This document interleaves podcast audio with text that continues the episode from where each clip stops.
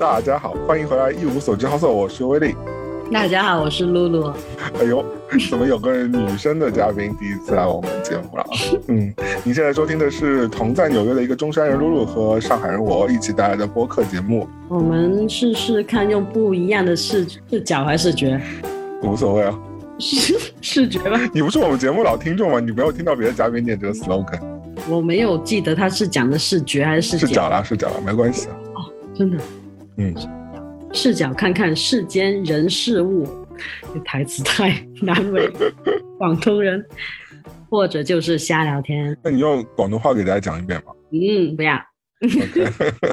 好像被拉去亲戚里面秀，讲一下广东话啦。Q 一下是吧？露露其实是我在纽约的好朋友了，就是我们前面好几期节目就把他给 Q 出来过，但一直没有出现过，但今天终于抓到他来了。是的。你在山里怎么样吗？很开心，刚刚从那个 Opus Forty 一个雕塑公园的音乐会上回来吗？我们俩都住在纽约，但是露露因为呃，就是前段时间就搬去了上周，纽约上周就相当于我们整个北京的话，我在我不在朝阳区了吧？我现在应该在西对南城，，whatever 就是一个其他地方，然后露露在昌平，昌平哦，顺义别墅区，别墅区，王菲住的地方。住在都住在山里，嗯，我们只有，嗯，我刚哎，我刚看那个最近上的 Netflix 上的一个一个新的就是真人秀节目，是 Paris Hilton 的 Cooking with Paris，就是跟帕里斯希尔顿一起煮菜的一个真人秀，嗯，看到了我们的锅子。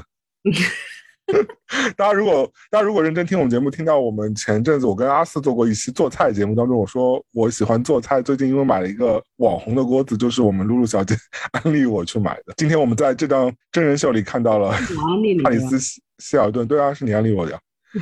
我们俩不是一起买的吗？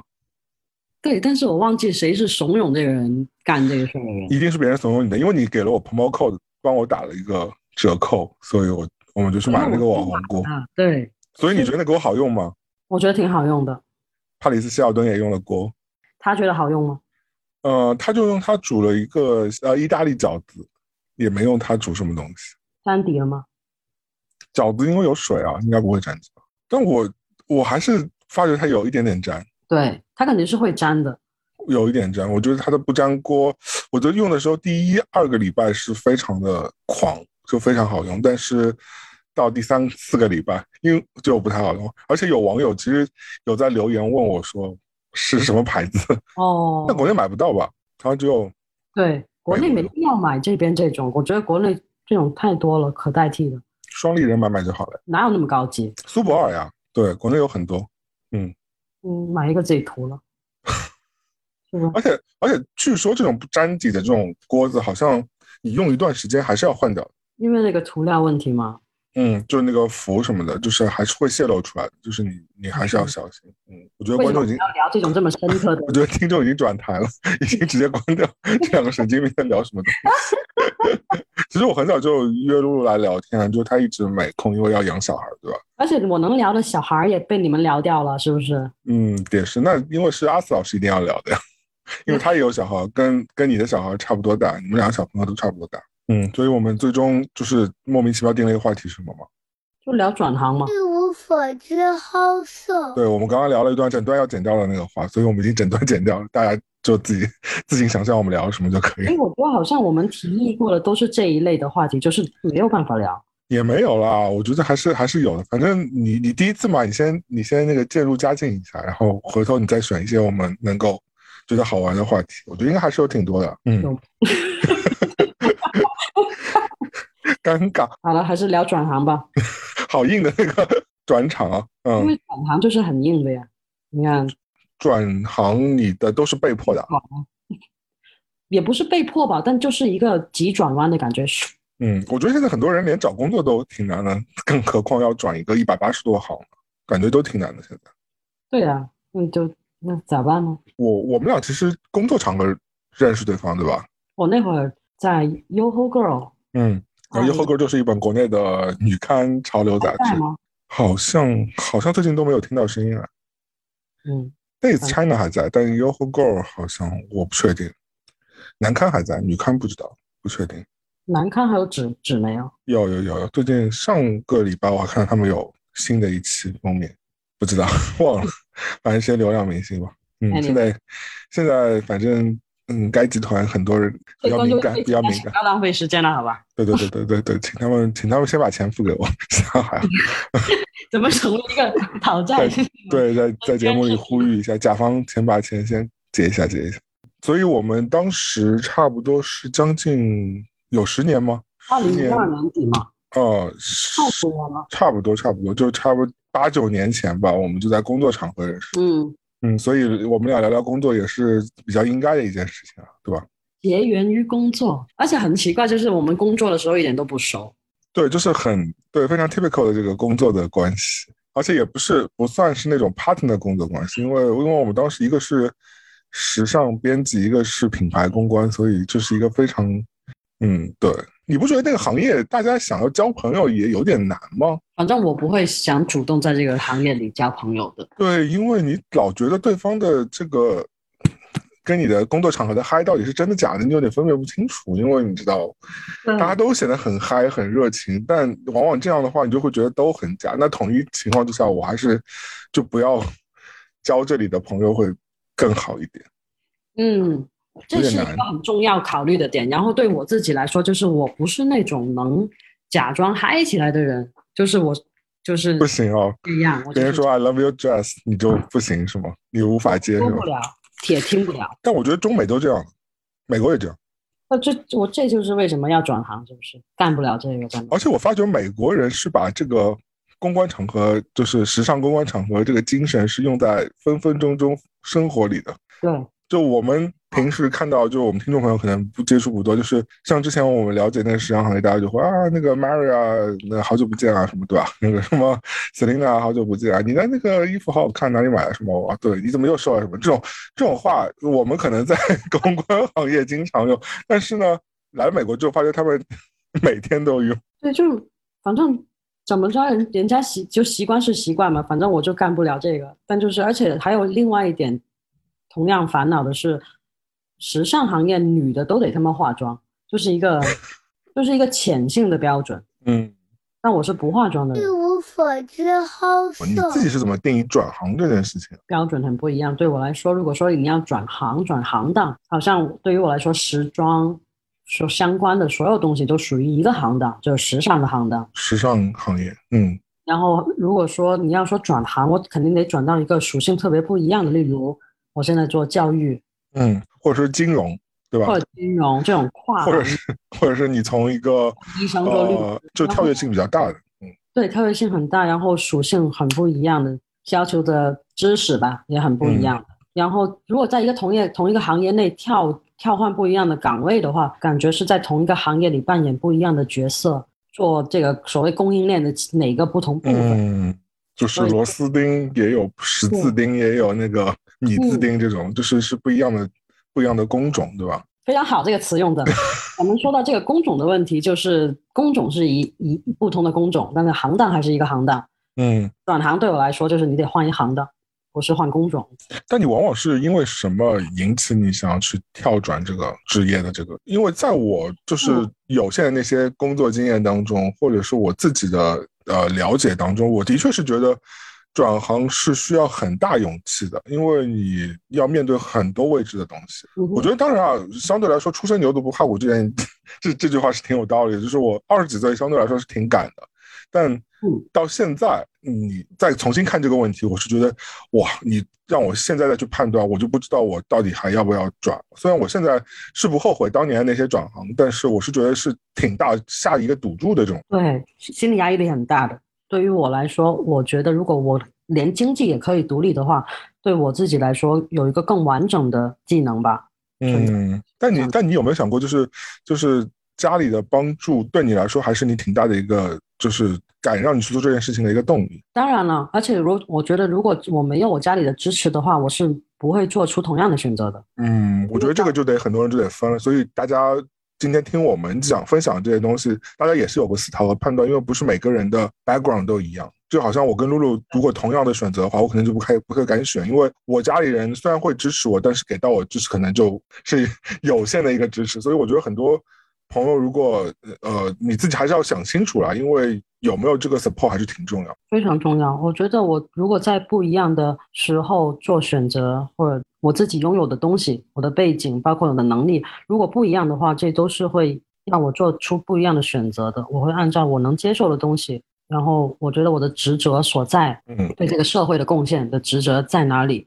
然后我会按照那个去再衡量。那与其我们讲那么多抽象的这个嗯 概念，我们不如来聊聊我们自己，分享一下我们自己真的转行的一些故事嘛。我觉得我们今天就不不按照那个时间线来，我们按照难易程度来吧，这样让大家有一个这样比较直观的，我们也经历过这样。我觉得大家就拿我们的故事做一个敲门砖，或者是参考一下，或者很多人可能甚至比我们都有经验，就当一个 whatever 笑话来听听也可以。我我觉得，而且不是说谁的工作工作怎么样，我觉得这个故事说出来就是一个共同的经验吧。嗯，反正也挺好玩的。就好像你听其他故事、故事会的故事一样，听童话故事一样，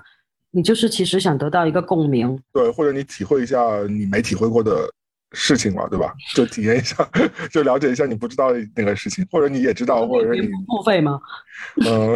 也也没有那么也没有强那么强制事情了。可能别人别人想跟我们收费，听我们两个人啰里吧嗦的这讲一一。无所知好色。你要不先给我们讲一个你觉得难度不是很大的转行的故事吧？咱们就算换工种也算转行了的聊。嗯，可以啊，可以啊。你只要觉得你你已经做了很大的调整和牺牲，我觉得都是可以。我觉得是从自己开店，然后把店关了之后，然后做编辑。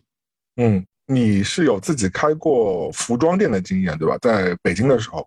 对我从英国回来之后就开了，零九还是一零啊？嗯，忘记了，反正就是零九年底或者一零年那样。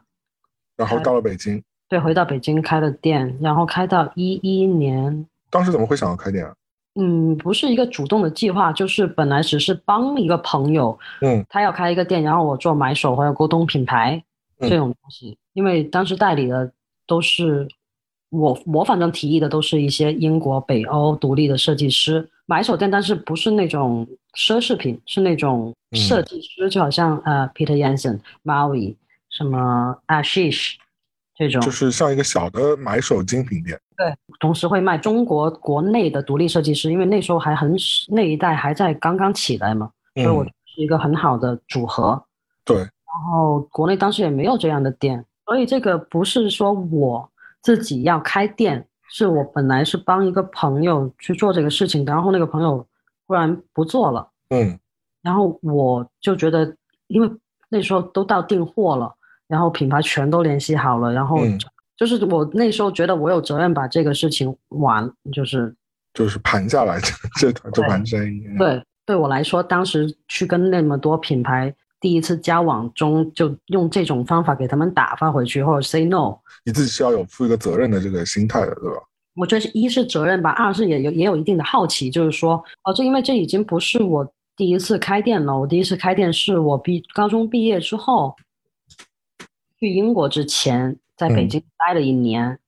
然后在那一年中间开过一个就是水货店，就是卖什么贝哎呀 Supreme 啊 Mastermind 啊。那那个朝阳区警方如果当时发现的话，会把你抓起来吗？我不在哦，我在海淀，不好意思，在一个居民楼的楼顶好的，开进屋的那种。嗯，那时候很早嘛，二零零五年，嗯，所以你其实一直有想要做小老板的这个心情的。因为我很喜欢这个东西，然后我很想做这个东西，然后没有人在做这个东西，我只能自己开出来了。但是我很愿意去服务于他人，就这也是为什么开始我从英国回来，我就想说帮这个朋友做这个职位，嗯这个店，然后就开了。然后这就是说的，刚才我们说的家里当然给了我很大帮助。如果换了我其他我拥有的是不一样的东西有的话，我就没有办法去成就这个事情。但你店开的好好的，为什么要在我看来有点退而求其次去做一个时尚编辑呢？最后因为离婚，后来不是有一点危险吗？处处境对我自己来说，我只能离开，马上离开北京，马上把店关掉。嗯，就是发生了一些家庭变故。反正就是半被迫，但是半自愿的情况下把店结束了，我松了一口气。嗯我去，我从北京搬走了之后，是先去了云南，嗯在云南待了一年，但一年间也有往返北京，然后有去海南冲浪什么的嘛。嗯在外那边待了一年之后，再回到北京，然后对家里的借口就说哦，北京找一工作，因为我从来没有找过工作，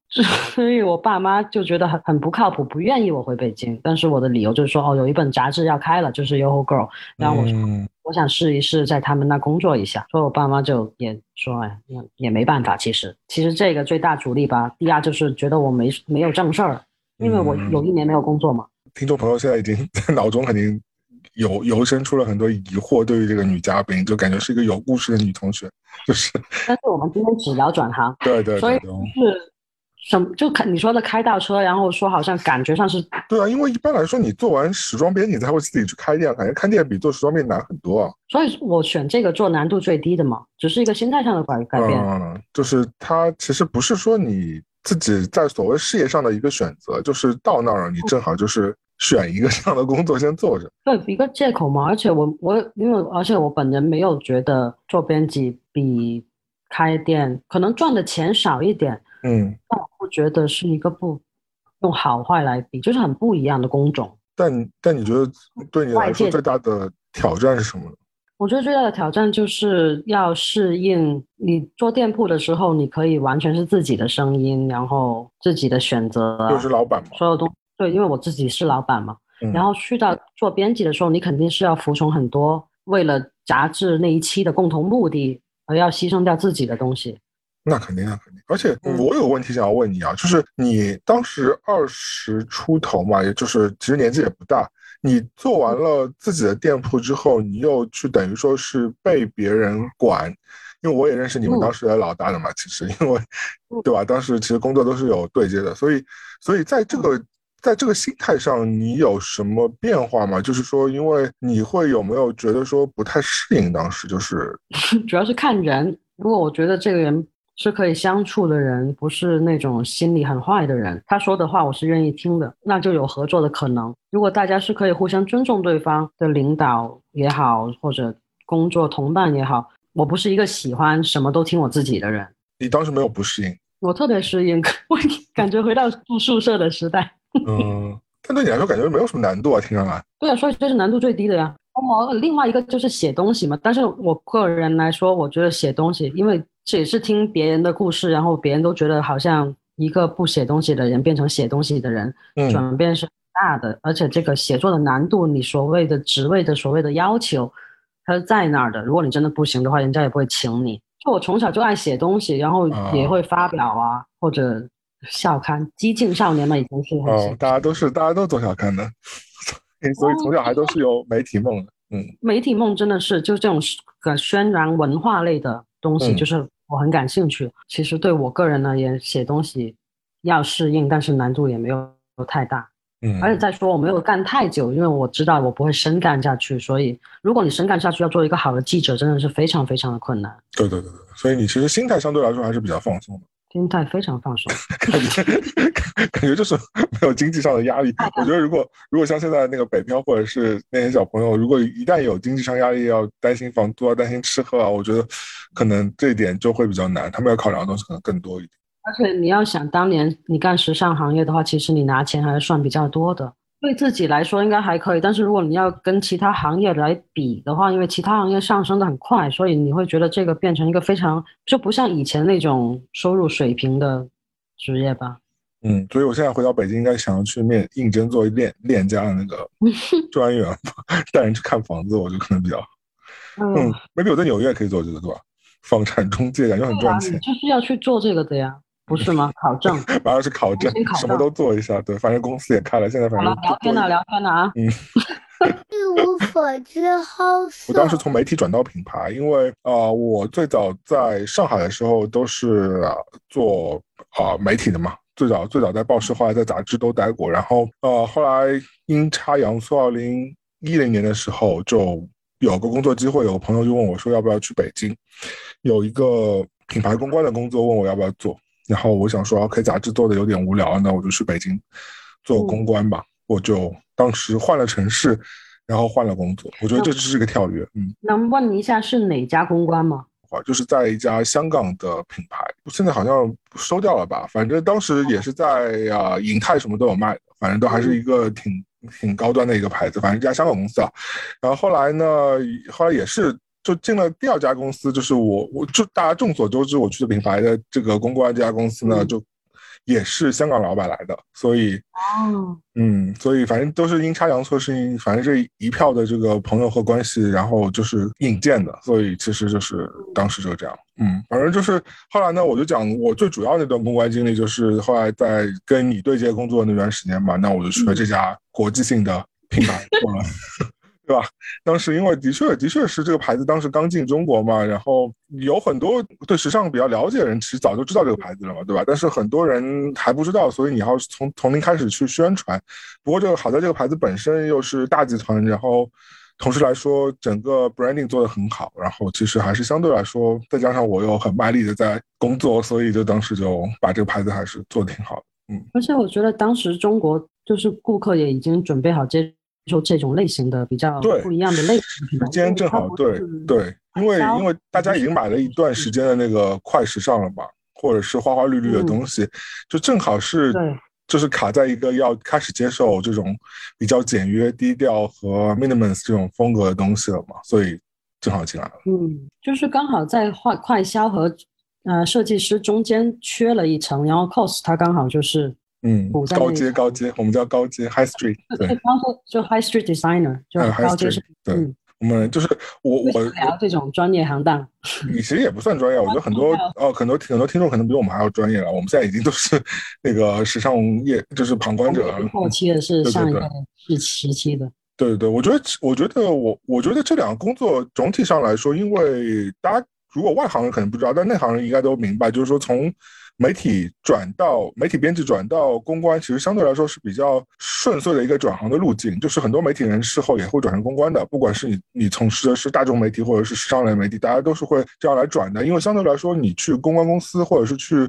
做品牌的 in house 公关，你可能的收入或者是你职业发展来说是一个比较。顺遂的这样一个路径，对吧？就是从媒体编辑转过来，所以很多人都是这样转的，都是很多关系在那边的。对对，而且本身来说，这两个职业是本来就是互相服务于对方的嘛。对，编编辑对公关，公关对编辑，所以其实，在一定程度上，你们可以通过工作上的接触，本身就可以了解一下对方工作的那个内容是什么。但是，当我真的去做了公关之后，我其实还觉得这两还是有点区别的。媒体相对来说还是比较嗯自由一点。公关还是是一个相对来说比较需要你把所有事情都 organize 非常清清楚楚的这种这种职业，所以你是需要有一个非常强大的自律性，而且公关的。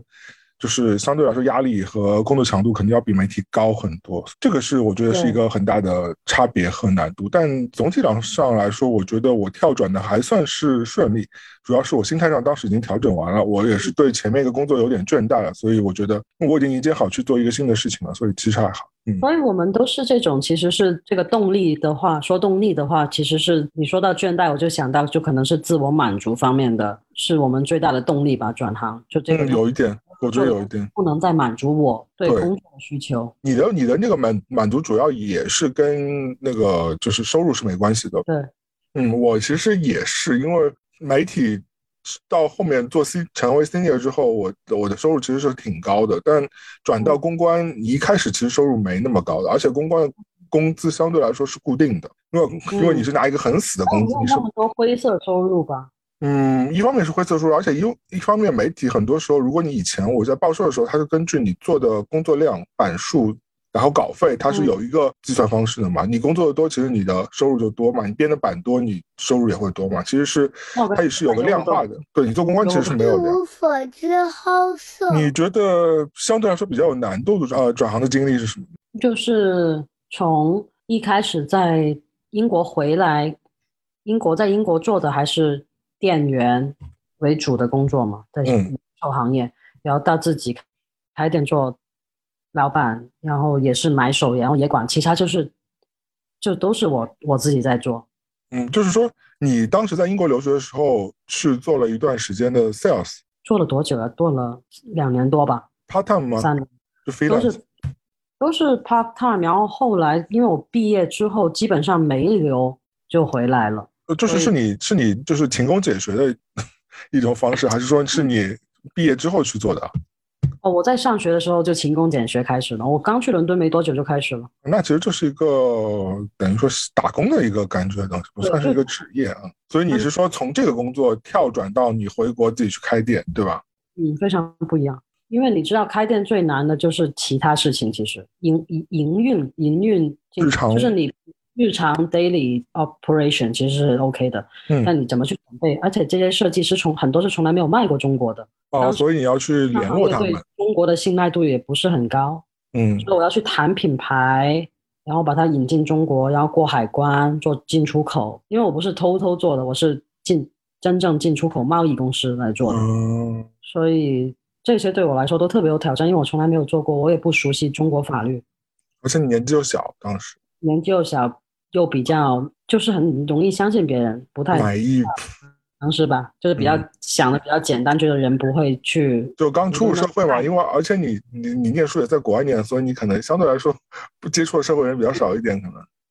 对，所以这也是一个很大的挑战，因为你在你如果就只是做一个店员，只是为这个公司打工，这些所有的东西都是不一样的工种，你不会碰到，你没有嗯这些烦恼。然后当时虽然在 Dover 也有涉涉涉及到一些 buyer 的东西，就买买卖买买货的东西。哦，你有去订货的哦？你在 Dover 的时候，对，因为它因为 Dover 是一个非常不一样的公司，就是嗯，店你要给大家介绍一下什么 Dover 吗？对一些对一些对时尚行业不是很了解的人来说，Dover Street Market 其实是一个非常有名的时装买手店嘛，对吧？北京也有，上海没有吧上？海没有，上海没有，北京有，东京有，最早是伦敦嘛，然后纽约有，L A 有，LA 也有了。嗯，来自于我们时尚教母川久保玲小姐。对，就是主要就是卖他们就 c o m d i g a s 公司下面所有的线，对，然后加上一些他挑选的品牌，品牌，对，嗯可能会轮换，嗯然后也会因各一各地不一样调整吧。嗯，对我来说就定价非常黑。我觉得跟税很大的问题，因为它的有有有有，啊，其实我觉得我觉得纽约买特别不划算，纽约感觉如果是买嗯日本线的所有产品都很贵，对就是你根本就是你看了一眼价格你就直接走了，你根本不会不会想要买。而且我觉得我现在你让我去买那些呃国贸集团下面低端线什么 Black 啦，什么嗯什么 Play 啦，我都是看都不会看。就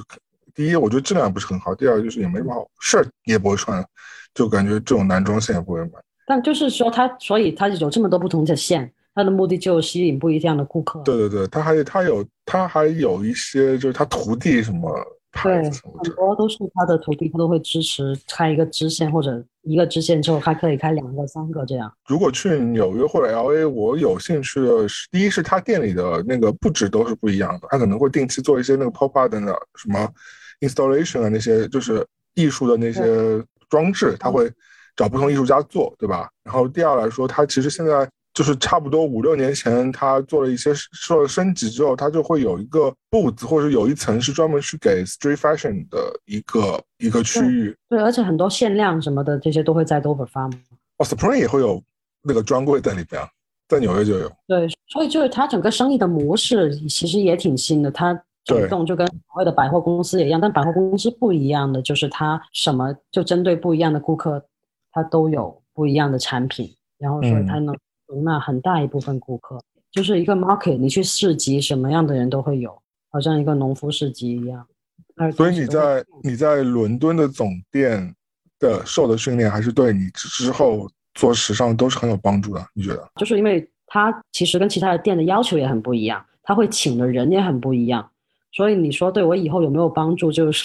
反正后来我去的大公司要求都很不一样，所以我能我学到的东西只会让我不喜欢这个行业了。就等于我一开始的这个工作对我来说像乌托邦一样，然后要离开了这个公司之后，发现这个行业其实根本不是这样的。嗯，有一点你没你有没有觉得，呃，Dover 还是挺牛逼的？至少我知道的 Dover 还是挺厉害的，而且他们请人真的是什么样的人都有，而且他们都是特别有趣的人。我因为没有去过伦敦伦敦店啊，所以我不太知道伦敦。我我去过几家，北京我就不说了嘛。那纽约、L A，我觉得都其实都挺有地方的这些人的特色的，他们的打扮和嗯穿着和气质。然后东京的也是，也挺有地方的人的气质的。所以我不知道伦敦是什么样的感觉，这个店员他们。伦敦，我觉得伦敦也是有自己的当地的特色吧，就是因为伦敦什么样的人都有嘛。当年的那种感觉，文化的感觉，主主打还是那种亚文化，然后有点怪的那种嘛。店员都真的是各门各路的人，而且很多绝大部分都是 part time，然后大家都有其他的身份。但都是很多 tattoo 或者很多那个 piercing 这种。有这一类的，有这一类的店员，然后也有嗯 Chanel 高贵公主的，然后也有呃，作家，然后也有自己本身的设计师，然后也有做纯音乐配乐的人，所以就是好像反正感觉就是一个他们选这个人本身就是这个 diversity 也是很强调的，对吧？对而且哪里的人 diversity 还是挺挺有的。然后所以我觉得你还是挺牛逼的，你当时会被他们选到。我也不知道为什么会被你觉得你的点是什么？我完全不知道，而且我估计可能因为他们很多中国顾客从那个时候开始，我也不知道。哦，你就说你就说，就像就像第五大道 LV 店旗舰店也会有两个那个华人 sales 帮忙卖那个包是一那个样的时。代刚刚开始，嗯，会有中国奢侈品店员常驻，就两三个那种服务那种，我真的不知道他们看上我什么了。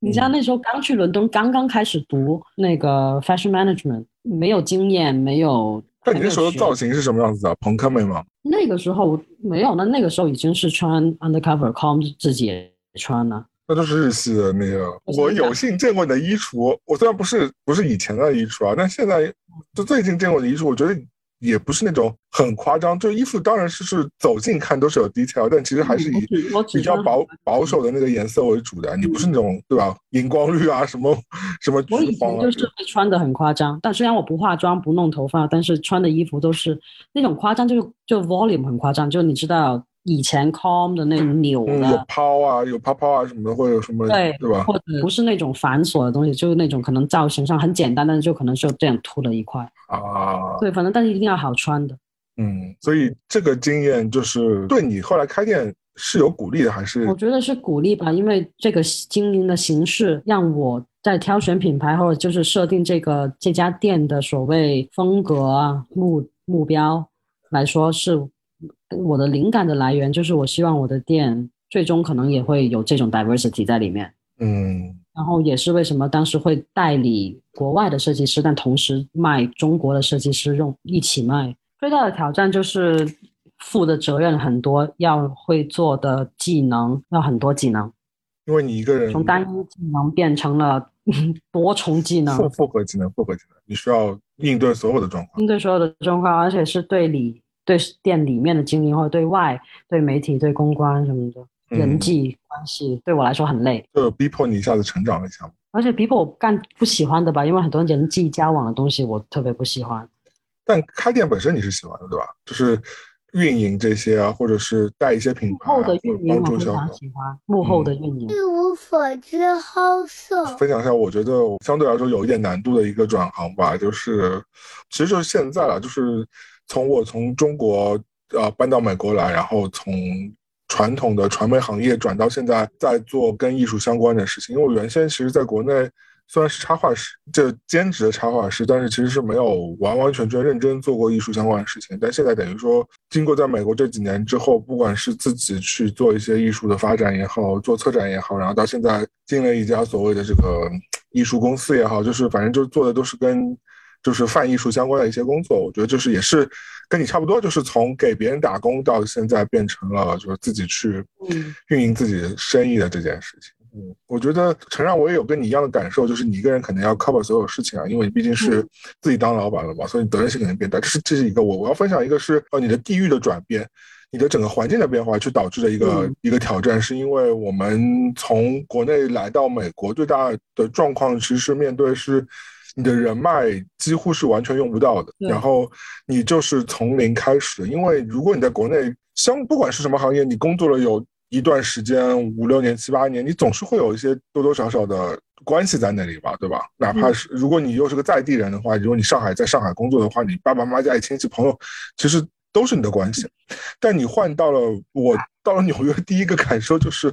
我谁都不认识，掉举目无地亲。对对对，举目无亲，举目无亲。虽然我们彼此认识，但我们就是当时自己都没搞定自己的事情，根本不知道怎么帮别人，对吧？就我跟你的帮互相帮助，也顶多就是在精神上或者是物，或者生活上的互相 support，对吧？那个跟工作上的 support 还是不太一样。所以我觉得 support 很重要呀。对啊，对啊，就是好在我们还有这这个 support，对吧？不然要流泪了，说的。就真的更惨。就我觉得很，我觉得的确是大家都会觉得觉得你出国很光鲜。我觉得真的光鲜的也也也是比较特别的例子啦。我觉得还是看你怎么怎么生活的。我觉得每个地方拼搏都是一样，奋斗都是一样的。的光鲜来自于我们都很自然的去会羡慕别人的生活。对，但我现在就还好。我现在相对来说。我现在相对来说，我我最近真的是觉得，我因为我以前我比如说我刷朋友圈或者看微博或者看 Instagram，我我有认识的朋友，如果他们做了一些很牛逼的事情啊，我我会觉得说自己埋怨自己说，哎，你都干了一些什么？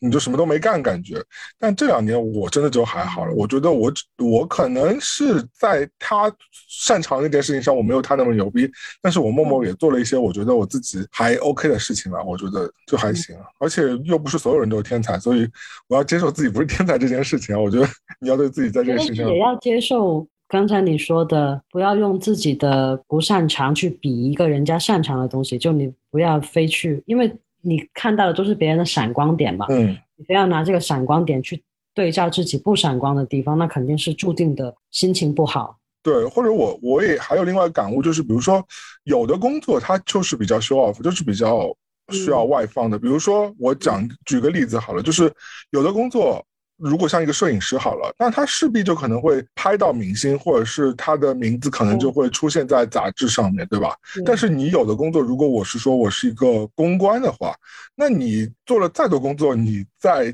这些上面是没有体现的呀，嗯，对吧？但你的工作成就不是用那个印在杂志上，或者是跟一个明星的合影来证明你的工作好坏，对吧？只是工作你们工种不一样，那些是别人。如果不是这个行业里面的人，他会比较容易看到的东西吧。嗯，就像我也在想，说我有的朋友他们是码农，那你说如果一个 一个正常的码农的工作的话，你怎么体现他就是他有多牛逼，对吧？他跟你跟名名人天天出去啊，或者是你什么报纸上有一个你的。你的什么照片啊，什么，那就是完全不一样的一个一个事情。但他工作其实也很重要。对，而且就是每个人每个时间在乎的东西不一样吧。因为就好像你说别的行业码农，对他来说满足他的东西，他已经得到了从他自己的行业里面，他不在乎这些所谓的时尚圈里面的声声名啊或者曝光率，对他来说都不重要。对，就是不太一样。而且我觉得，我我们从事过传媒和时尚之后，的确是有段时间是比较浮夸的。我至少我自己啊，我觉得我有段时间是相对来说，就是嗯，因为你接触的这个 bubble 太太大了，所以你就会以为自己也在 bubble 里，或者是你有沉浸在这个光环当中，有一阵子会迷失掉。但是呃，当别人都能看见自己的感觉，对对对对对，也也沉浸过自己，好像是 somebody 的这样。一个 moment 嘛，但是事过境迁之后，你就觉得说你就是，我是觉得你不可能成为梵高或 whatever 这种，对吧？但而且梵高在活的时候也没红啊，对吧？就是就是你，我觉得你就是怎么讲呢？你发现了生活怎么过都是苦的。对，就反正就是你好好的，你就开开心心生活下去就好了，就不要想太多，因为你要追逐的这些东西未必它真的是有意义的，或者是真正是我不知道这个其实挺挺玄的，已经没有那么大的意义了。你不觉得，如果是二十岁的年年轻人听到我们讲这番话，也会觉得我们很讨人厌吗？可能我们二十几岁的时候也被别人讲过这这些话，我们应该也听不进去的。我们没有要讲给他们听呀，就不是只是我们在分享我们自己的经验而已，不会对他们有什么要求的。我有一次是，我有一次就犯了这个错误。我有一次就犯了这个错误。我有一次跟一个 dating 的小朋友，他刚刚到纽约，然后你不会给人意见的吧？也是做艺艺术的。然后我我在跟他吃饭的时候，我就说，嗯。你来纽约实现你的艺术家梦想哦，嗯，我有我自己经验想分享给给他。我其实我我都没有就是用那个呃比较教条的语气，我只是分享了我自己的故事啊。就是我后来我就跟他说啊，我做过一些展览之后，我最终发觉说，你我做艺术家的话，我可以就是呃默默的制作一个艺术家，不要去追求说通过艺术来赚钱或者怎么样，因为我不因为通过以我对艺术行业的了解，通过艺术来赚钱的这件事情的艺术家。真的是寥寥无几的。然后我说，后来我我自己就是结束完这通见面之后，我觉得自己怎么那么 annoying，就是自己就跟傻逼，为什么跟人家讲这些话？就是人家就是来就 chasing 自己的这个梦想的吧。可能是聊天的内容，你可能习惯了咱们这种同所谓同龄人的聊天。对，我觉得我讲太扫兴了，就是我干嘛扫他兴？我觉得他就是怀持着梦想，二十几岁年轻人来这里。逐梦演艺圈的，就是你干嘛去 给人泼冷水？嗯，我觉得自己蛮讨人厌的。那反正下次你觉得如果你自己不舒服，那你就看看怎么不说，或者是我是觉得他不舒服啊。后来我真的给他写了一个很长的 message 跟他道歉，我说，嗯，我觉得我就是吃饭的时候讲了这些，我觉得我虽然不 I didn't mean to do that，but 我已经做了，但是我就觉得对我不是对你说的。就好了。对我经常会反省这件事情。哎，那反正我就觉得说，呃，就是这个转行最大的难度就是，嗯你要面对你要重新建立自己的联络关系和当地的很多事情，而且这里，哎，真的社会结构不太一样，就是嗯至今我觉得其实也没有。你也没有就是把握的很好，我觉得你你你做的比我好很多。我觉得我我真的本地化做的不是很够，所以就是我觉得还是挺多欠缺的。但我觉得我也挺努，我也努力了，那我也不要把自己逼死。因为你到了另外一个社会，整个体系不一样的社会生活，很多你原始的反应，很多你的所谓的嗯常识，在这里是不适用的，所以这个转变对，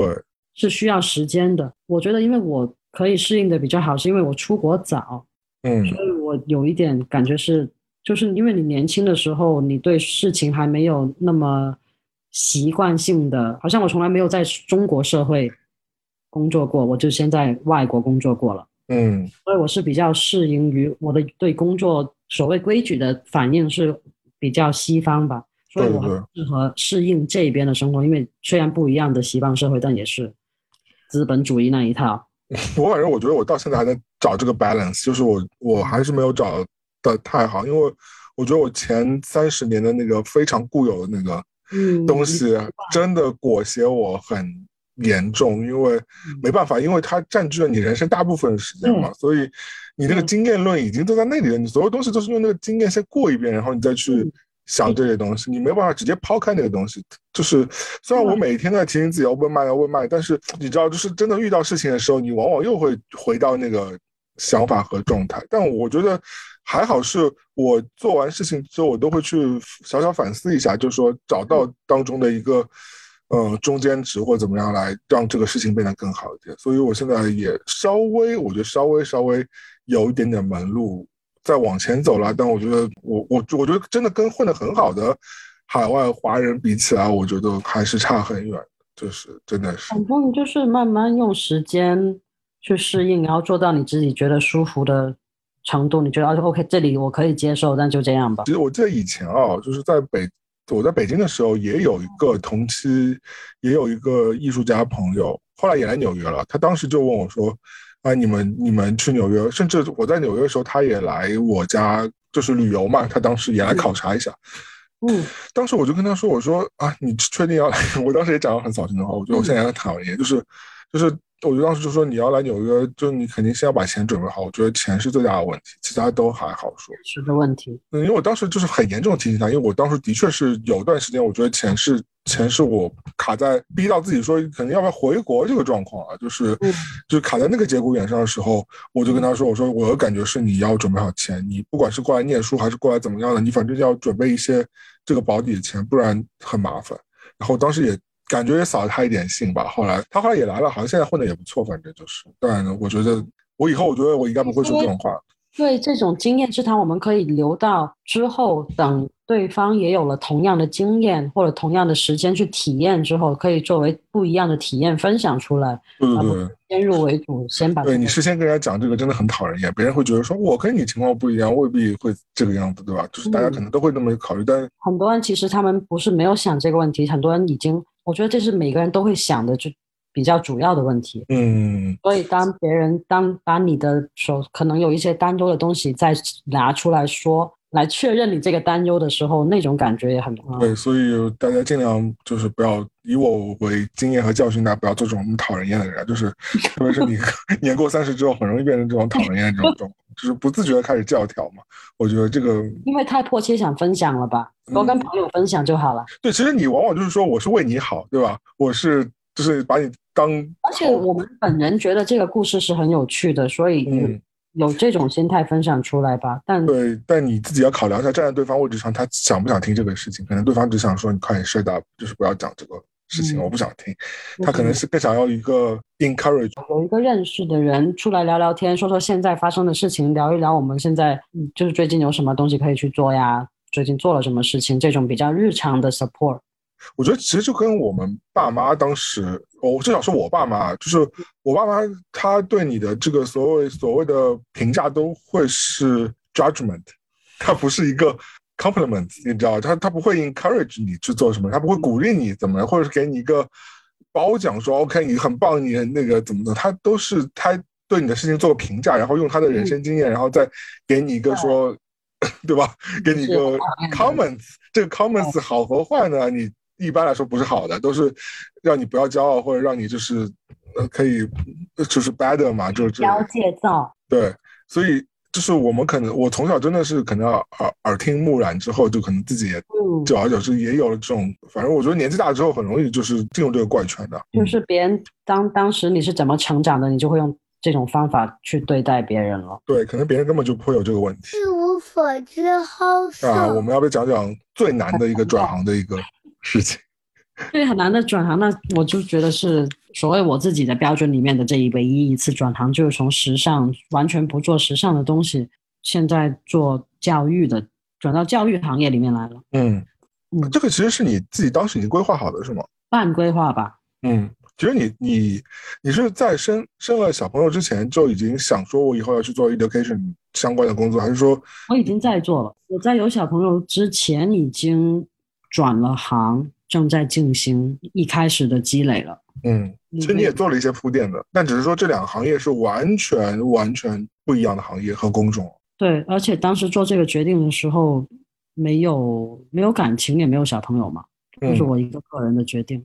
基于个人兴趣和所谓对自己满就自我满足的这个欲望去选的这个行业。嗯，现在呢，嗯你觉得挺好的？我觉得挺好的，而且我就是找到了自己喜欢的比较专业的领域吧，那你怎么会觉得它是一个非常困难的转行呢？因为所需要的技能完全不一样。比如说，就最简单，你服装你就是成人之间的交往，还有物品之间的关系嘛，商嗯品。然后从现在教育，你每天面对的就是人，而且大大部分时间我面对的就是小朋友、婴儿。嗯小朋友，整个交交流的方法，整个交流的我所需要的呃资质证明也好，学历也好，完全是不一样的。就等于我以前所读的书，所干的活儿都没有任何直接的，不能给我直接的帮助。就等于我嗯是从零开始，我重新读的书，重新毕业之后呢干的活儿，然后所做的研究，是要重新你要去学习很多东西的。而且你做到，因为教师你是肯定是要相关学历的，所以这个嗯学历是实打实，你需要时间花时间去报考。嗯研我报考了研究生，然后花几年时间把它念完，毕业嗯才能获得这个所谓的进入的门槛吧。就不是说我当时做 sales 是个人，他看上我了，我就能去做 sales sales，我不需要有学历，我不需要有任何证明。嗯，所以它其实门槛相对来说比较高的。对，毕竟啊，你你教小朋友，说高和低是很不一样的门槛。但相对来说啊，那 editor 和就 fashion editor 或 stylist 这种工作，相对来说你的门槛，只要你有 sense，或者是你有好的对吧，这个判断或怎么着，你可能就可以自己自诩为是吧？对，我觉得嗯就是学历在时装真的是不重要的。他又没有一个证书说 你是你是那个认证的造型师对吧？这个没有，基可本上没有你的学。历只是在你读书的时候可以给你带来一些关系，就像嗯我们都是轮椅的，然后我都认识谁谁谁谁谁，嗯这些关系里面能带来帮助吧。但就是你真正在哪毕业，你毕没毕业不嗯太重要，除非你从事一些很专业的，好像面料啊这种行业。但反正现在就相对来说已经过了这个适应阶段，我觉得已经过了吧，然后一五年到现在六年，六年，嗯，嗯几乎就是你到美国之后这段时间。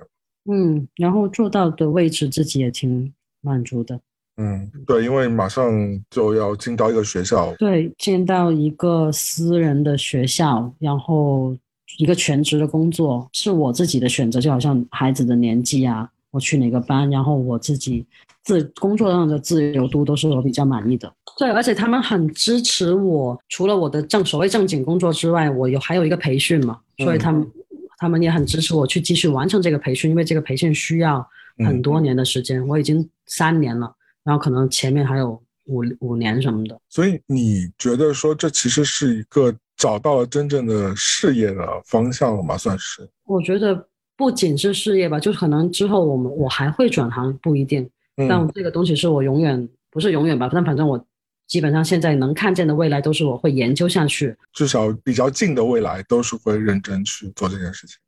对，但可能我不会有什么输出，但这是我会一直自己用自己的时间嗯，去做的事情，研究关于跟幼儿有婴儿幼儿有关的事情的。就是跟时尚行业彻底告别。我看到一直在卖东西啊，把自己以前的时尚单品给卖掉。对，因为我现在也不需要，然后我也不想花时间去照顾他们。那现在都不穿穿九宝零，你都穿什么啊？然后裤子很多，就是一些 T 恤和什么工装裤什么之类的，嗯就是那个时装性就没有那么追求了，还是功能性 function 比较追求的。而且你要想，我是住在纽约山里，比较，顺意顺意，对，嗯咱咱顺义比较冷，而且我现在的工作，而且现在工作性质很大嘛，我都在户外，然后要跟小朋友工作，所以我需要非常灵活的衣服，而且嗯，各种天气，我要因应天气啊，大大哥，这零下多少度呢？就 是我们现在最流行 urban outdoor 呀。但其实 urban outdoor 你真的是买一些很 urban、很侧重 urban 的话，你的功能性就不啊，function 也是有的，但只不过那些呃都市人他不用那个 function 而已啊，他只是他只是把那个 function 当成他的 design 来作为装饰而已吧。很多它是不够 tough。啊，对，不经穿我这种活动量的，而且我这种真的是在山里面这么多树树枝，然后呃每天出去，然后还要跑什么的，嗯很多还是其实是不行的。它就是一个 outdoor，所以我卖掉很多东西的，因为它它现在服务不了我了耶。嗯，对，的确是回到山民的一个状态。一无所知，好那色。我说我的难度第一名对吧？我的故事比较 dramatic，我因为当时我刚毕业的时候，其实是我第一段的工作经验转行比较牛。我因为我是学那个景观设计嘛，所以毕业之后就家里就把搞到了，就把我搞到了就是园林局嘛，一个事业单位嘛，你知道就是管街上的树。当时在上海的时候，就管街上的树啊，还有公园啊，整个就是园林局这个部门管的嘛，那就是个事业单位。但当时就是，而且进去，因为他也不招人，平时就不断有不断有招人，你你没你没有那个专门切口，你是不会被招进去的嘛。嗯所以所以你其实很难进的。对对对，然后进了之后，他也跟你说，因为他也是 N 年不招新人，一招新人的话，就说你们就是这些储备干部吧，就是差不多你做到十年之后，嗯，你你上面那个领导退了之后，你就可以自己替代那个领导位置，因为我们当时就是进去了几个大学生嘛。好，然后我就觉得那个工作太无聊了，就是，哎，我也不能说不好，我觉得我当时去单位上班，就就是就是公家单位嘛，就早上八点钟去上班，下午五点钟就下班嘛，然后上班也没什么事儿，然后中午晚上都有食堂，还有可以洗澡，还有每每个月底都是劳保喝喝茶看报的感觉。kind of kind of，呃，就是你也不是完全没工作，但是工作是非常轻松的，就是大部分时间你可以消磨的。嗯那我真的好死不死，后来就是咬牙就想办法就辞掉，因为好像我听说啊是没有人辞职的，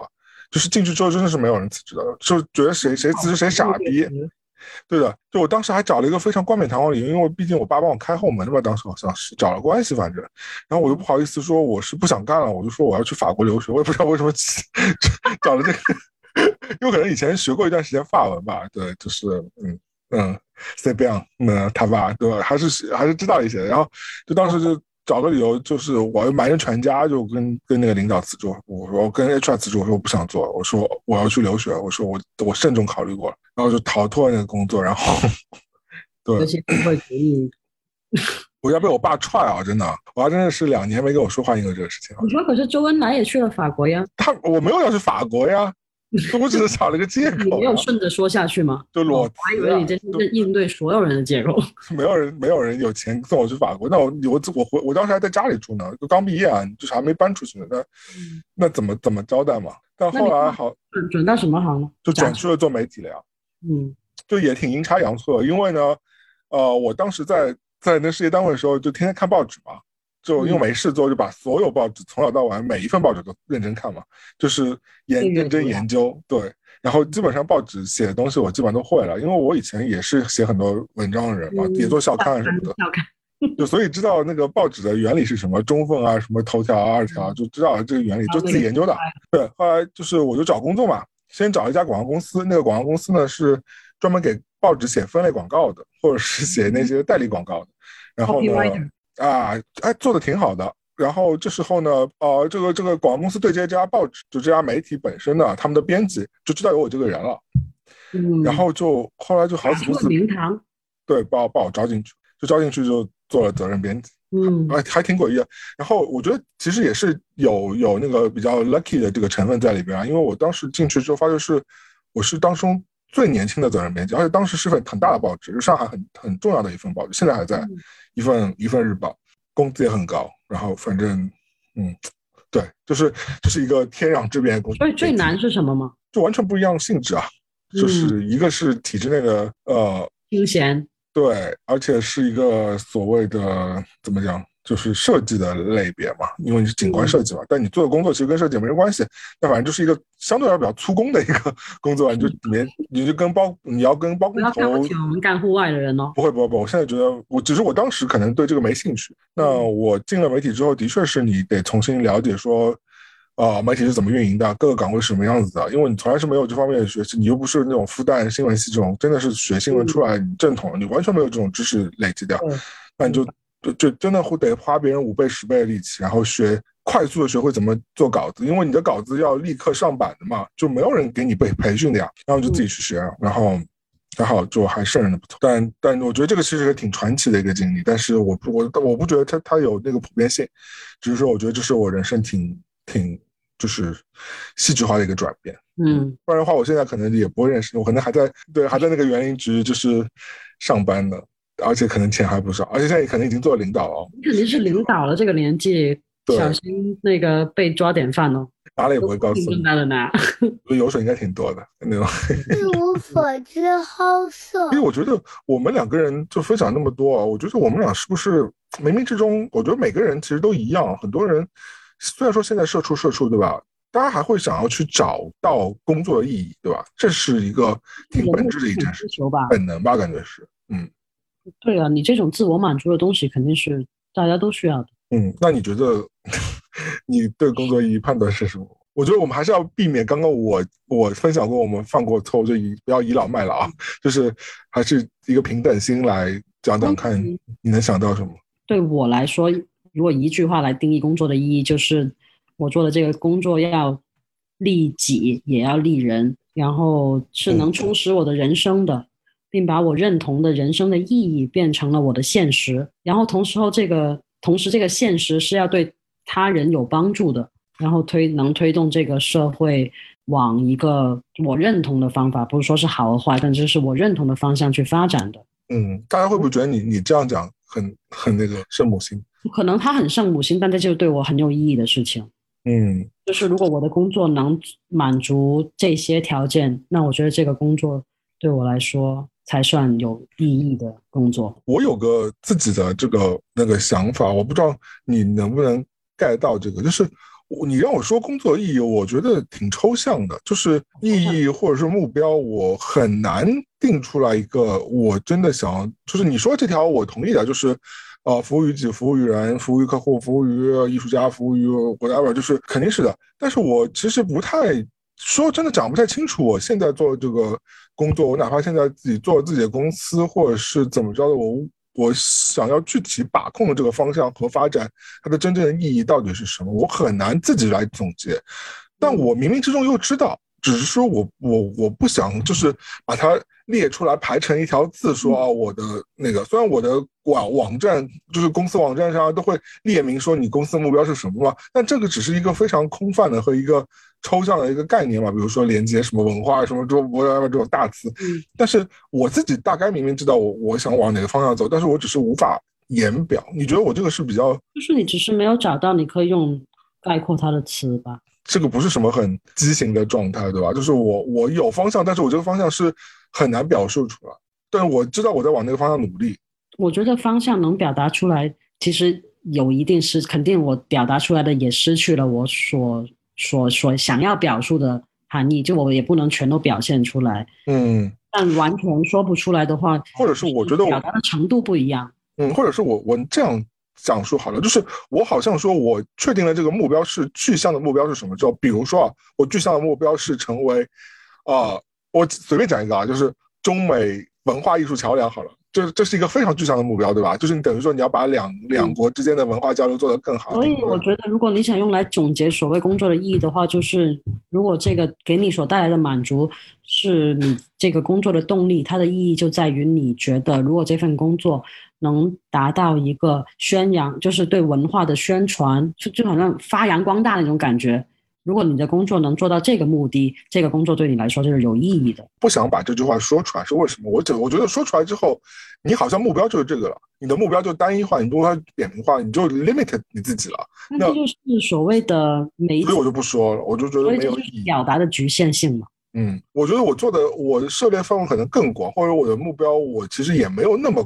定所以你不舍得用一个很简单的话来把它表达掉啊，。我也不想，所以我就觉得你让我找意义，我虽然我觉得我现在做的工作挺有意义的，但是你真的让我说未来的意义是什么，我不想去定义说这个是什么。但我觉得我们说到这个所谓工作的意义，其实不是我们的重点，不是在于说我们要把它的意义给定义字面定义出来，而是我们在讨论工作的意义的时候，来帮助大家在想事情的时候，这是一个考虑的方法方向吧。因为你工嗯所谓说到底，你工作的意义就是其实你的动力，嗯所以你会考虑到什么事情让你有非常有内在的自我的动力。那我现在如果说，呃，你你让我找，比如说往近了看，就你要我找到工作意义，就是哪哪些工，因为我接的工作分散方向在，我有我有做策展，我也做跨界的服务，我也做客户，我也会做 production，我自己也会画画嘛。但嗯我觉得这些东西都不重要，就是我觉得比较重要的是，我现在更在乎的是这个工作，呃，你能不能在做的过程当中，你自己也享受到这个过程过程的本身。对，所以你享受的这个东西就是那个工作的意义啊。对对对对，以前我可能比较少顾及这个，因为以前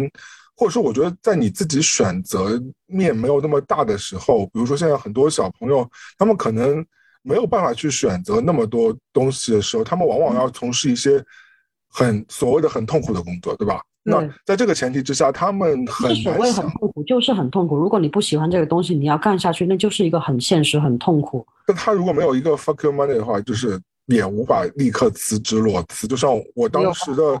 我当时那个辞园林局的工作也是，其实我省略了很多当中非常焦灼的部分，因为跟家里也好，跟嗯整个亲戚团也好，跟当时的公司也好，其实是有很多状况的。就是我觉得那个辞职是挺吓人的，而且因为当时的确是没有什么就 backup 这个方案，所以其实是真的是裸辞的。所以我觉得。我觉得这个是挺吓人的，但是我当时就是因为做那个工作时，我无法 have fun，我是觉得我在那个公司是没有自我价值，我也看不到这个公司对我、未来对我的意义，我所以我这都是很实在的考虑因素。然后，但是你和我，我们都很幸运，能有的是，我们其实那个时候就算再多要考虑的东西，不一样的考虑的东西，嗯但我们同样有的是，我们知道我们的意义在哪，我们有一个目标。但我觉得很多人现在在痛苦之上还痛苦的原因是，他们可能定不下来这个目标，定不下来这个意义，不知道自己想要什么。还是要花点时间去找的。我觉得这个找一开始找不到挺正常，还是要对，花点对年轻人，如果现在自己的工作很痛苦，无法转变，除了金钱的原因之外，还是还有一个原因就是他们还没有找到，还需要花时间去一边承受着现实工作的痛苦，一边去寻找这个所谓嗯。目标和方向。所以我，我们俩的例子也不能作为很好，因为我们俩还是比较幸运的例子。我相信有很多就是转行转不成功的，转成功，当然转成功有我们自己的因素啊，可能我们自己比较低调，我们自己做事情也比较卖力什么的，我觉得有自己，但是有很大程度真的是因为上天眷顾，天地人和嘛，对对对对都可以有，不是就。我相信有很多是转行转不成功的，可能的，真的会发生的。而且很多转行转不成功，不是因为自己的问题，有太多外界的因素。对对对，你说的没错，你说的没错。让这个事情发生了。嗯，另外我觉得意义是这件事情啊，我还有感受，就是因为现在我结合现在当下来说，我会觉得就是我日常工作之外，我做挺多内容输出的东西吧。你也知道，什么视频啊，什么以前公众号什么，我都有多少做过。我觉得现在有个不太好的，也怎么讲啊，就是一个风向或者风气，就是很多人会裹挟你，就是整个社会会裹挟你，就会教你。什么叫裹挟？就是他会输出给你一个价值观是什么东西，就好像我在做这些内容，就像我今天跟你这样聊天，其实可能对很多呃听众来说，他们会觉得你们俩聊的什么鬼啊？或者是对于很多呃广告主来说，他们聊的是什么鬼啊？就是大家就会教你来说，你要怎么去把你的内容做得更垂直啊，更有卖相啊，更容易吸引到什么粉丝啊，什么成如何成为大号和网红？我觉得。嗯，对，这是一个是一个主流文化嘛，网络这种的主流文化，他们有一个既定的标准，然后他们因为都是盈利为目的，他们好收费。是是，但是在这个前提之下，你首先你就要割裂的是你做的这个内容，它就变成一个产品，它就不是一个真正的内容啊，它其实它这个东西就变成了一个所谓，我现在很讨厌一个词，就是垂直性。你知道垂直性什么意思啊？就是它非常 narrow。就是他非常精专于哪个部分，就是比如说我们俩播，我今天这个播客，我只聊职场，就我只能有职场内容，其他什么都不聊。那个分析师就会觉得啊，你这你会吸引到很多职场的听众啊什么。我觉得这个你这样说让我想起来，你记得以前学化学的时候有说到这个酶的燃烧，嗯，充分燃烧，你这个内容没有充分燃烧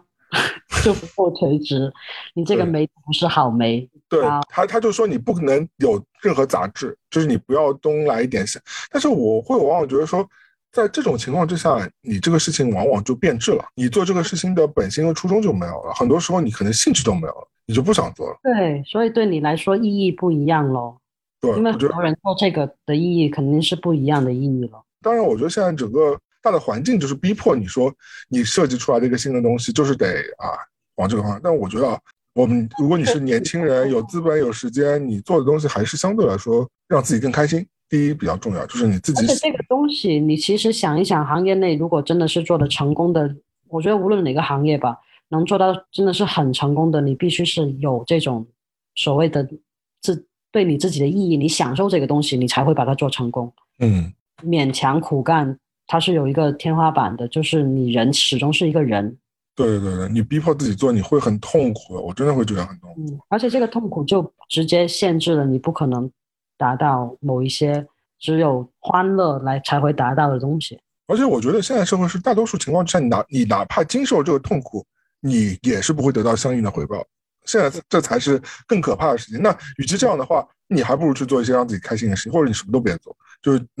你还可以节约点时间，你可以用来看书，或者是对吧？用来很多也有很多人选择了。什么都不做嘛？对，那我觉得这个也行。但你想清楚了，你再去做嘛，对吧？你也不用去，你就不要，反正我觉得不要被这些外界的声音过多的裹挟。我觉得是不要那。我们又开始老老生老生常谈了啊！自我经验，自我经验，自我经验。我觉得还有一个就是，我觉得挺挺重要的一件事情，就是如果你一旦觉得。呃，味道不对了，就是你自己在工作的时候，你会 经常问自己说：“我是谁？我在哪里？我在干什么？宇宙是怎么形成？”你经常会问自己这些这种问题的时候，当你会在你工作时候发问这种问题的时候，那你要不要就真试试看，逼自己就换一份工作了？就是你的身体告诉你。这个是有问题的，对，因为这种直觉往往是最准确的，因为其实身体是有预警的嘛，他已经感受到了，心里已经感受，都已经提醒你了。对，而且我觉得你这个所谓越融入进入社会，会越容易忽略自己的感受吧，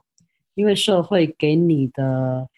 反应跟你自己追求你自己让自己舒服的东西是往往很不一样的。对。所以你越越想麻痹自己，在这个社会中正常的运常下运作下去，你需要忽略很多自己的直觉。一无所知，好色。通过我们自己的一些一些所谓的小小总结，我们能不能告诉大家，我们自己觉得转行的难处有些什么吗？就让大家可以预警一下，以后就是在转行的时候是可以有些风险的这个防范的。我觉得咱咱们都提到的很多，就是一个是无论是什么行业，怎么样。都是一个心态上的转变嘛，嗯，都涉及到这个。心态，我觉得对，最主要可能就是，我觉得从呃从低到高还好说，但从高到低，因为往往你你转行之后，你会面临的时候，你会变成另一个行业的小白。你可能原来是 senior，对对吧？你可能就跳另一个行业变成小白。那本身这个行业没有说高和低，就好像你说时尚跟教育其实没有哪个高哪个低，没有没有，但只是这个所谓高的和低，就是你当时在行业内所拥有的地位、经验，经验，从一个一定的高度肯定会掉为一个零的零的状态。对，这个时候其实你年纪越大，你越难 面面对这个事情，对吧，因？为你很，因为这个涉及到你身边工作的人。如果你四十多岁，好像三十多岁吧，突然成为一个新丁，但你身边都是十几、二十几岁的人，嗯，大人但反而你有这种勇气的话，我们还是要鼓掌鼓励你的。我觉得这个真的是的，对吧？但不能说你三十几岁、四十几岁你就没有办法去转行了。我觉得，我们在说的一个也是一个观念上的问题，就好嗯像在、我觉得在国外普遍你年纪越大转行，其实也相对来说，相对国内来说比较常见的。嗯，在国内现在至少，你当时谈也谈过这个转行的很现实的难处，就是国内不愿意请年纪大的人。对对对，三十五岁以后你就是没人要了。我觉得真的也是跟经济条件是有关系。我觉得我们待会儿也会说，这是难难处之一，就是因为你你就是无法接受你新的工作的起薪啊，或者什么这种条件啊什么的，对吧？所以其实呃调整好心态，我觉得最重要。因为特别是一开始是真的是挺难的。我觉得我以前最难调整就是刚从媒体转成公关，就非常难调整。为什么？是因为呃媒体你本身是被人 serve 的嘛，就是。对吧？把别人把你照顾很好，你出门都是免费商务舱，至少就五星级酒店，你都不用付钱的，然后感觉就非常跋扈的那种感觉。但你转成公关之后，所有东西都自己付钱的。然后媒体住五星级的时候，你住的是啊、呃如家，我记得是，就是你的标准是不一样，因为是服务型的工作了嘛。然后你还要同时还要去操心媒体老师的一切的事情，所以就是等于说变成一个那个狗腿子的感觉了。就是所以就是你心态调整是非常的重要。我当时有段时候是的确是不太适应的，但是后来做久了也就习惯，反正就是个工作嘛，对吧？嗯，对，拿出职业态度来。和习惯上的东西也在改。然后应该是我我我觉得是对自己的了解吧，因为嗯刚才我们所聊到所谓工作的意义，这也是基于你对自己的自己的了解。嗯，因为转行嘛，就是一个做选择，做一个很大的选择。对，然后你做选择的这个能力是需要你基于你在了解自己的基础上，你有一个做选择的能力吧，就是你知道怎么去选。我觉得真的不是每个人都清楚自己要什么。我觉得我至少是我来说，我都很多时候，我都我自己，我也是经常是会变来变去的。我觉得挺正常的。我觉得转行也就是一个试验和试炼的过程嘛，就是就是嗯转错也挺正常的。我真的觉得挺正常，就是你自己自己清楚这种，我让你心态调整好，你自己知道这是有代价的。但是这个代价，你觉得哦你已经做好心理准备了，那就没事。而且我觉得，在你了解自己过程当中之后，你觉得有时候你就放下一点没有必要自尊是挺重要的。就是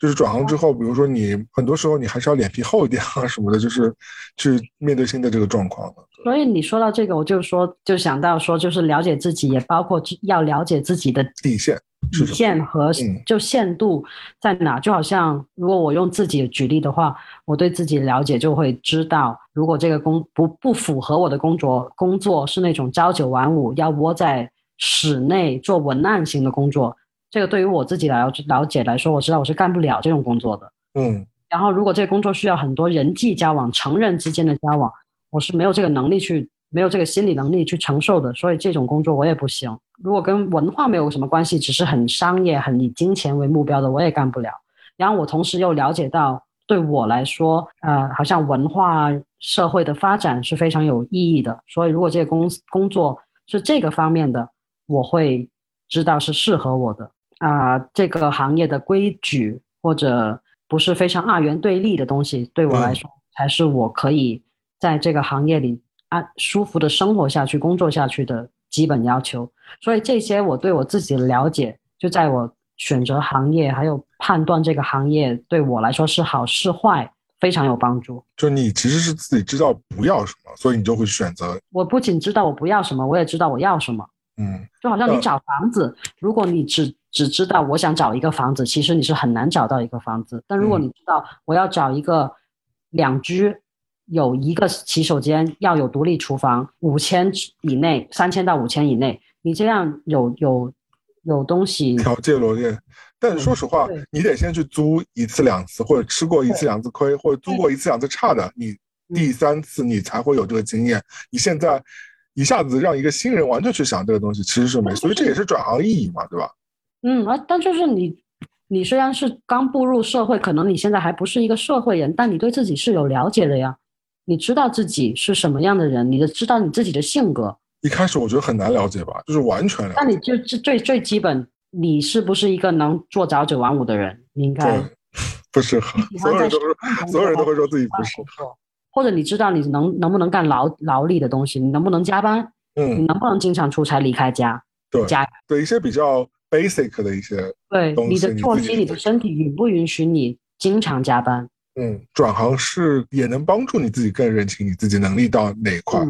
嗯，有时候你可以稍微突破一下你自己原本，对吧？这个潜力的这个极限，我觉得这是挺好的一件事情。嗯，然后再下一个就是，我就顺便想到，就是学就你自己的学习的能力，嗯这对转行来说也很重要。对，挺有要求的因为你要面对一个新的、完全不同的东西嘛。对，就跨学科的学习，然后你对，好像你刚才说到的那些，你要抛弃很多以前固有的固有印象，接受一个完全不同的体系或者不同的规则，对，没错。这种适应的能力、学习新东西的能力还是挺挺重要的。而且，如果对一些比较啊、可可能说死板的人来说，这个挑战非常的大，心就心理上的挑战。嗯，你反而觉得就是 skill 这种就是技术上的学习还是比较简单的，就是你学会一个新的技能，就学会不能说简单吧，但是我觉得学这个是可以学的，但是你要把你的脑子打开，把你的思维打开，抛去成见，是一个比较难的。很简单的说，就是你要把一部分旧的自我切掉。嗯，真是，然后把新的学习到的东西补充进来，把你变成更好的一个所以。在这个过程之中，你有很多自我的否定。嗯你去面对自我否定时候，你怎么去面对？然后最后的话，我觉得就是经济基础了。嗯，那这个怎么改善呢？感觉是这是个也是个玄学问题啊，就是就是对吧？鸡生蛋，蛋生鸡的问题啊，就是很多人就说我转行就是为了想要去赚更多钱啊，但你又说去转行面前你就去那准要准备一笔钱，但这个所谓的经济基础，就好像说有人转行是为了赚更多的钱，但如果你像对于我来说就不适用了，是不是？因为我知道我有这样的经济基础来支撑我转这个行，是为了更好的服务于我的生命的意义，而不于不是服务于我的经济，嗯。就是一个考虑条件呢、就是你你是要什么？我我举个例子啊，就是比如说我刚来美国，比如转行做艺术的时候嘛，因为一开始开始做真的是没有案子，也没有客户嘛，然后你其实你也知道，很多时候做艺术也是不赚钱的嘛，所以那个时候一直在花钱，也不也不进账。所以你当时就非常这个经济基础才可以做出这个选择。没有，当时其实已经准备了一点钱，但但钱烧的非常快。你也知道，在国外用钱有多快，对吧？而且你一一直出钱，一直不赚钱的话，其实是一个非常可怕的过程。所以我觉得很多人就会卡在那个状况，就是就很多人可能就是不愿意去面对那个状况，所以就会担心说我自己要不要去转行。因为我自己啊，说实话，我现在是经历过那段时候了，但是。那段时候你让我再去经历一次，我也不想经历，是挺可怕的。就是你每天就是整个就是活在一个非常焦虑的这个过程当中，特别是现在社会花钱又那么厉害，没有钱你很多事情都真的无法做。所以这个也算归在这个所谓经济基础的考虑的大闪之下，就是这个经济基础不是说你要有好的经济基础才能去转行，而是你根据你自己所有的经济基础来衡量自己的接受程度，就是你能不能接受以我现在的条件去干一个新的东西，然后我的起点可能要在睡地下室或者流浪，你的接受程度在哪？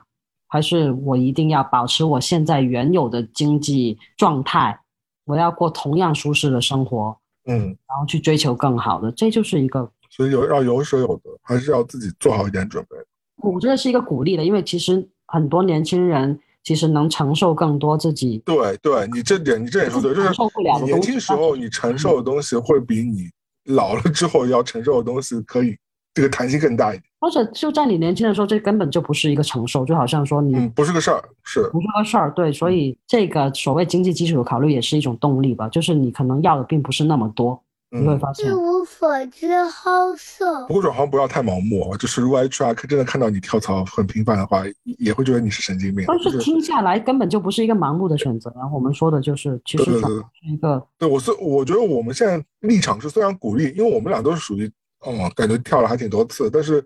虽然我们鼓励年轻人去跳槽，但是不是那种非常盲目的转行和跳槽，你还是要稍微有点每次更接近你想要做的事情。嗯，我们的隐性隐性的信息就是说，你转行是为了找到更符合自己意义的事情。如果你已经找到这个意义，你在做这个事情，当然要继续坚持下去了。嗯，很多人就不知道他他做现在做这个事情有没有意义。我觉得你找没有找到意义的时候，你感觉不到意义；但如果你已经在做一个对你自己很有意义的事情的人，你是感觉到的。我觉得我还在学习当中，这件事情真的是我虽然我现在感觉有相对比较 stable 一点，但是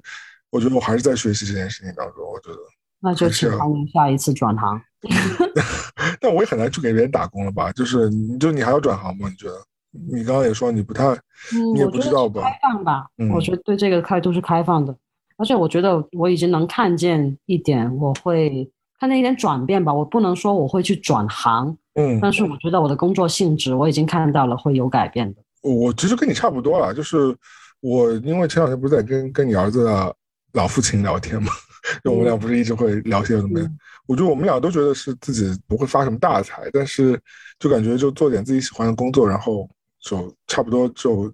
小富即安就可以了嘛。出了美术馆的那个工作之后，我就等于说就自己给自己干活了嘛。那其实也嗯干了一很长一段时间了。我觉得你让我再真的给别人去打工，除非说今天有苹果或者是 Google 找我，就这种级别，可能我也许啊，但他们也不会找我。但我觉得也许我可能还会想要去做一做，体会一下。不然的话，我很难设想到我会变成什么吧。我觉得可能也就是在目前工作范围之内去做一些突破和一些自己没做过的事。比如说，嗯我前两天跟你说，我可能想要去拍个电影，但感觉也是跟，因为我之前也做过纪录片嘛，所以其实嗯就电影就是可能比这个东西更复复杂一点的东西，但其实还是相关领域和方向的嘛，所以我觉得没有太大的转行的可能预见了。我觉得就只是说，就可能会做做试试看不一样的事情。那五年五年之后再聊喽。好的，好的，看看五年之后你在山上有没有买下一个农场？你现在已经有已经有农场了呀？对啊，农场应该看说我的农场呃到什么程度了，因为现在没有算开始啊。那我就是在你介绍一下我们家地有多大，是不是？对，结果我就在你农场里拍电影，就一为什么听起来那么？对，反正就是，哎呀，好了，今天就差不多到这里喽。哎，又不知不觉说了这么多，真的是乱七八糟，什么都有的事儿。但我觉得今天也是聊的挺多的了，的确是都。这个很好。玩呢、对，就不知道听众觉得怎么样啊？大大家如果喜欢我们节目，记得关注我们，或者希望听到我们乱聊什么话题，分享什么故事，解决什么问题，都请随时随地的留言给我们。知心大姐吗，对的，你咱们这节目还管那个解心心灵安慰解答呢。可以可以可以啊，有那个感情问题也写信给我们，私信给我们。OK，我是威利。我是露露，好的，我们是一无所知好走，下期再见，拜拜。拜拜。